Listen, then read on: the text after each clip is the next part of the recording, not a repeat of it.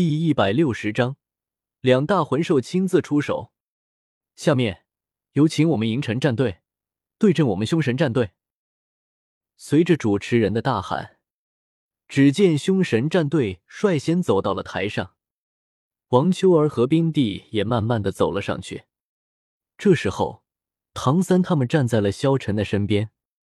师傅，就秋儿和冰冰，他们两个能够打赢这凶神战队吗？唐三有些担忧问道。萧晨淡淡一笑，道：“没事，他们肯定能赢。”这一刻，唐三的心中无比的惊讶。要是他们能赢的话，那说明他们的力量只怕比自己还强大。这一刻，唐三开始有些怀疑自己了。这个世界上是不是谁都这么强大？这时候。只见那些观众们，所有人都在欢呼。凶神战队七个人看上去都是三十岁左右的男子，一个个身材高大强壮，眼中流露着嗜血地光芒，一边朝着斗魂台中央走来，一边捏着他们的拳头，骨骼发出令人牙酸的噼啪声。只见凶神战队自重，所有人都释放着凶巴巴的气息。这是在不断杀戮中才能产生的气息。再看看他们眼中嗜血的光芒，似乎能够闻到他们身上的血腥味儿。由于组合的特殊，凶神战队的阵型也和其他战队迥然不同。七个人一字排开，排列成密集阵型，在主持人的准备声中，同时释放出了自己的武魂。由于都是强攻系魂师的原因。这七名拥有兽武魂的凶残者，身体几乎都随着武魂的释放而膨胀。一时间，在他们身上仿佛已经升起了一张能够吞噬一切的血腥巨口。凶神战队能够让那么多魂师联合发起打压，又岂会浪得虚名？或许是感受到了凶神战队散发出的凶残气息。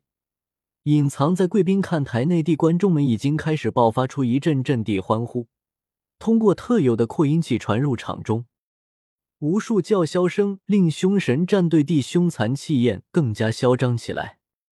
在热烈的气氛中，萧晨的目的就是为了让这两个小姑娘学会控制自己的力量，不然，要是在魂师大赛上杀了人，先不论会得罪哪一方势力。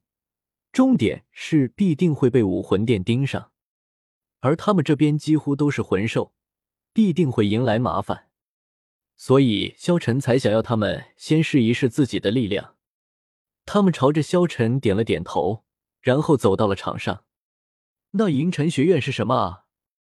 就派了两个小女孩过来，这不是上来送死吗？哎，可惜了，那两个小女孩这么可爱。可是恐怕要被凶神战队辣手摧花了。嗨，这场战斗已经注定了，真扫兴！扫兴什么啊？这么漂亮的小姑娘，看着她们被撕碎的一刻，不是一种享受吗？丁帝和王秋儿走到了斗魂场之中，两人都保持着傲人的态度。这些人对于他们来说，只要他们想，直接可以捏碎。但是他们却被萧晨要求控制魂力，这倒是让他们有些束手束脚。正在这时，已经飞入空中的主持人大喝出声：“团战斗魂，银尘战队越级挑战凶神战队，挑战过程生死自负，斗魂开始！”几乎是主持人口中最后一个字吐出的同时，有一个人大喝出声。